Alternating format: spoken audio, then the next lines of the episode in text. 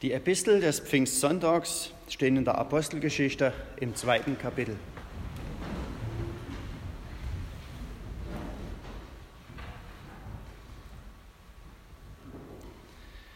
Als der Pfingsttag gekommen war, waren sie alle beieinander an einem Ort. Und es geschah plötzlich ein Brausen vom Himmel wie von einem gewaltigen Sturm und erfüllte das ganze Haus, in dem sie saßen. Und es erschienen ihnen Zungen, zerteilt wie von Feuer, und setzten sich auf einen jeden von ihnen. Und sie wurden alle erfüllt von dem Heiligen Geist und fingen an zu predigen in anderen Sprachen, wie der Geist ihnen zu reden eingab. Es wohnten aber in Jerusalem Juden, die waren gottesfürchtige Männer aus allen Völkern unter dem Himmel. Als nun dieses Brausen geschah, kam die Menge zusammen und wurde verstört. Denn ein jeder hörte sie in seiner eigenen Sprache reden. Sie entsetzten sich aber, verwunderten sich und sprachen, siehe, sind nicht diese alle, die da reden, Galiläer? Wie hören wir sie denn ein jeder in seiner Muttersprache? Pater, Meder und Elamiter, die da wohnen in Mesopotamien, Judäa und Kappadokien, Pontus und der Provinz Asia, Phrygien und Pamphylien, Ägypten und der Gegend von Kyrene in Libanon, in Libyen und Römer, die bei uns wohnen, Juden und Proselyten, Kreter und Araber wir hören sie in unseren Sprachen, die großen Taten Gottes verkünden. Sie entsetzten sich aber alle und waren ratlos und sprachen einer zu dem anderen, was will das werden? Andere aber hatten ihren Spott und sprachen, sie sind voll süßen Weines. Da trat Petrus auf mit den Elf, erhob seine Stimme und redete zu ihnen, ihr Juden und alle, die ihr in Jerusalem wohnt, das sei euch kundgetan, vernehmt meine Worte. Denn diese sind nicht betrunken, wie ihr meint. Es ist doch erst die dritte Stunde des Tages, sondern das ist's, was durch den Propheten Joel gesagt worden ist. Und es soll geschehen in den letzten Tagen, spricht Gott da will ich ausgießen von meinem Geist auf alles Fleisch.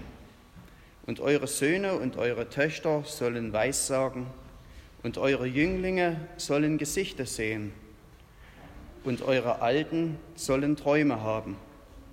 Und auf meine Knechte und auf meine Mägde will ich in jenen Tagen von meinem Geist ausgießen, und sie sollen Weissagen.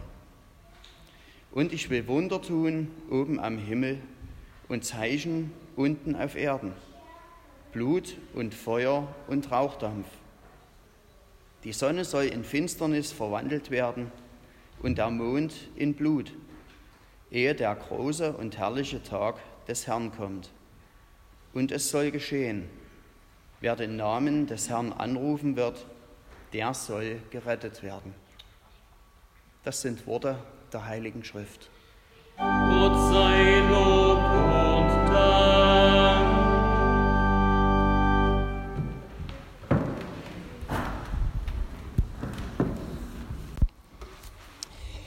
Ich habe meine Predigt heute genannt Heilige Irritation. Bevor wir uns der heiligen Irritation zuwenden, schauen wir doch überhaupt, was Irritation ist. Und unser Freund Wikipedia verrät uns einiges davon und ich lese uns die ersten drei, äh, drei Sätze davon. Unter Irritation versteht man einen Reiz oder Erregung, die meist von negativer Bedeutung ist. Das Wort Irritation wird im landläufigen Sprachgebrauch von allem als eine Umschreibung für eine Missstimmung oder Unmut zwischen einzelnen Personen verwendet und bezeichnet ein Ärgernis. In der Regel handelt es sich aber nicht um eine tiefgreifende Verstimmung zwischen den einzelnen Personen, sondern um eine spontan auftretende Haltung eines Menschen. Oft wird dies gerade durch das Bekanntwerden einer Handlung oder durch Bekanntwerden von Aussagen eines Dritten ausgelöst. Kurz zusammengefasst, eine Handlung oder eine Aussage löst einen Reiz aus, eine Erregung und führt zu einer spontan auftretenden Handlung. Das ist Irritation. Die Frage ist, ist Irritation immer schlecht? Ich glaube, eine Irritation kann ein Gewinn sein. Denn eine Irritation ist ein Herausreißen aus einer Selbstverständlichkeit. Irritation ist ein Prozess, das eine Veränderung einleitet. Eine Irritation führt zu neuen Perspektiven, zu neuer Erkenntnis, zu einem neuen Blickwinkel. Sie fordert heraus, den üblichen Platz zu verlassen das Gewohnte zu verlassen. Das tut Irritation. Wie geschieht das? Die Gewohnheiten werden verändert, wenn man deren Muster unterbricht. Und Irritation ist nichts anderes als eine Unterbrechung des Gewohnten. Es ist wie in Chemie, wenn ihr, wenn ihr in Chemie aufgepasst habt, die sogenannte exotherme Reaktion. Da ist ein Element, das da liegt und damit es reagiert, muss diesem Element eine Energie, eine Aktivierungsenergie zugefügt werden, sonst gibt es keine Reaktion. Das beste Beispiel für Chemie ist der Grill im Garten. Du hast alles vorbereitet, Du hast das Grillgut gekauft, die Gäste sind eingeladen, ein Grill steht da und die Kohlebriketts ausgelegt. Und eins fehlt noch, das Feuer. Das Feuer. Das ist im wahrsten Sinne Irritation. Ein Unterbrechen des Gewohnten, das Feuer, indem man es an die Kohlen bringt, bringt die Kohlen zum Glühen und die Glut macht das Grillgut überhaupt genießbar. Dann ist die Party gelungen. Das ist eine Irritation. Und noch ein letzter Punkt. Irritation führt uns zu Entscheidungen. Die spontane Haltung, hervorgerufen und ausgelöst durch eine externe Handlung, also die Irritation, sie kann ins Staunen führen. Das Staunen in das Lernen, das Lernen in ein neues Bewusstsein und ein neues Bewusstsein in eine neue Begeisterung. Das schafft eine Irritation, ein Unterbrechen der Muster. Und unser Bibeltext von heute, den wir gehört haben als die Epistel von der Ausgießung des Heiligen Geistes bei den ersten Jüngern. Er spricht von einer totalen Irritation. Wenn ich die Predigt vorbereite, lese ich den Text normalerweise durch und ich versuche den Text in einem Wort zusammenzufassen. Und da war dieses Wort Irritation. Warum Irritation? Ist der Heilige Geist nicht der Tröstergeist? Oder wenn wir singen, O komm, du Geist der Wahrheit und kehre bei uns ein, verbreite Licht und Klarheit. Ist der Heilige Geist nicht ein Geist der Klarheit, der Wahrheit? Ist der Geist Gottes nicht derjenige, der verbindet? Ist der Geist Gottes nicht derjenige, der uns alle eine Sprache sprechen lässt? Aber wenn ich in diesen Text hineinschaue und dort höre, höre ich stattdessen eine Irritation. Der Geist Gottes kommt auf die Jünger. Wir lesen davon am Pfingsttag. Wie die Feuerzungen. Die Jünger empfangen den Heiligen Geist. Sie fangen an zu predigen, sie fangen etwas an zu tun, was sie vorher nicht getan haben. Vorher haben sie sich versteckt, jetzt trauen sie sich in die Öffentlichkeit. Sie predigen, sodass jeder sie in der Stadt Jerusalem in ihrer Sprache verstehen kann. Und jeder versteht sie. Und da ist sogar eine Liste mit Muttersprachlern dabei. Doch wie sieht die, diese Reaktion aus? Wie sieht diese spontane Haltung aus? Die Menge kommt zusammen und dann folgt. Ich habe einfach nur diese Reaktion der Menge rausgeschrieben. Sie wird verstört. Sie wird verstört, weil sie ihre eigene Sprache hören. Also die erste Reaktion ist eine Verstörung.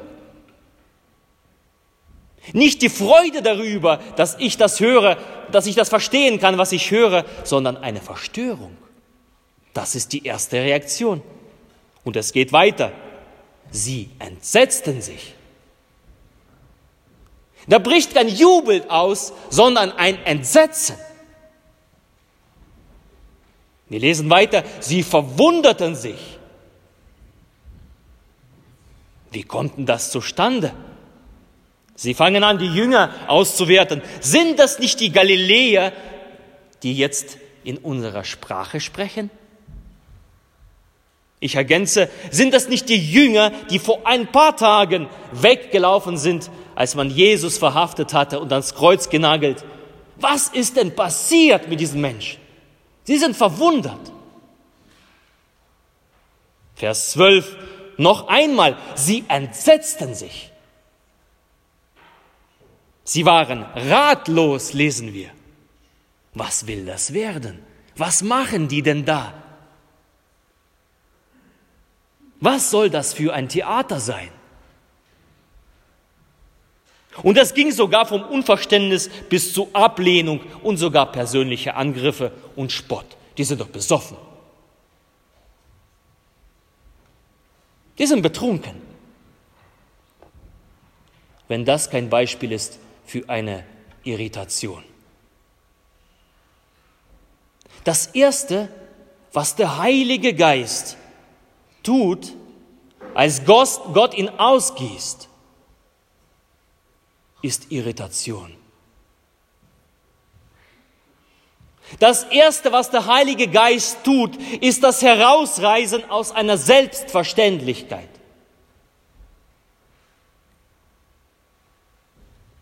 Er bringt scheinbar die Gewohnheit vollkommen durcheinander. Er unterbricht die Muster. Der Heilige Geist verstört.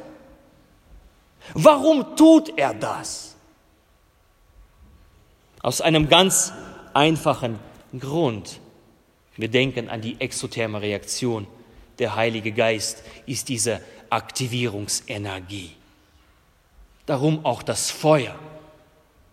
Darum auch die Feuerzungen. Sie aktivieren.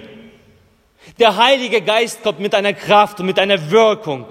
Er wird wirksam. Und da ist am Ende dieses Reaktionsprozesses ganz alles anders als am Anfang. Es ist alles anders. Es ist derselbe Geist, der aus dem Nichts alles machte aus der Dunkelheit Licht, aus dem Chaos eine Ordnung. Die Erde sah am siebenten Tag ganz anders aus als ganz am Anfang. Am Anfang war das wüst und leer und am siebenten Tag war, siehe, es war alles gut. Das tut der Heilige Geist. Und auch damals dort in Jerusalem der Heilige Geist fängt etwas an, was noch nie da war. Er verwandelt, er irritiert. Der Heilige Geist bringt eine heilige Irritation mitten unter die festliche Menge und schafft etwas Neues, was noch nie da gewesen ist. Eine heilige und heilsame Irritation. Und tatsächlich, viele laufen nicht weg. Sie sind irritiert, aber sie bleiben da. Sie hören nun zu, was geschieht da, was passiert da. Petrus fängt an zu predigen. Und dann verwandeln sie ihre Irritation in eine Frage. Und da hören wir auf den Vers 37, den wir nicht gelesen haben, die Menge, die irritierte Menge, als sie das hörten, sie hörten ja, was Petrus gepredigt hat, ging's ihnen durchs Herz und sie sprachen, ihr Männer, liebe Brüder, was sollen wir tun? Die Haltung der Irritation verwandelt sich in eine Frage. Was sollen wir tun? Sie sind angerührt. Ihre Herzen sind bewegt. Was sollen wir tun, liebe Brüder? Und Petrus antwortet, tut Buße und jeder von euch lasse sich taufen auf den Namen Jesu Christi zur Vergebung eurer Sünden. So werdet ihr empfangen die Gabe des Heiligen Geistes. Und an diesem Tag geschieht ein Novum. 3000 Menschen. 3000 Menschen finden zu ihrer Rettung. Und alles begann mit einer Irritation. 3000 Menschen nehmen das Wort Jesu an. 3000 Menschen verwandeln ihre Haltung. Sie sind herausgerissen aus ihrer Gewohnheit. 3000 Menschen kommen zu einer neuen Perspektive des Lebens, zu einer neuen Erkenntnis, zu einem neuen Blickwinkel. Ausgelöst durch die heilige Irritation des Heiligen Geistes. Und der Heilige Geist erleitet den Veränderungsprozess an. Einen Transformationsprozess, der bis heute andauert. Menschenleben verändert. Herzen bewegt, Herzen heilt, Hoffnung und Trost schenkt, das Gewohnte überwinden lässt. Du musst nicht bleiben, wo du bist.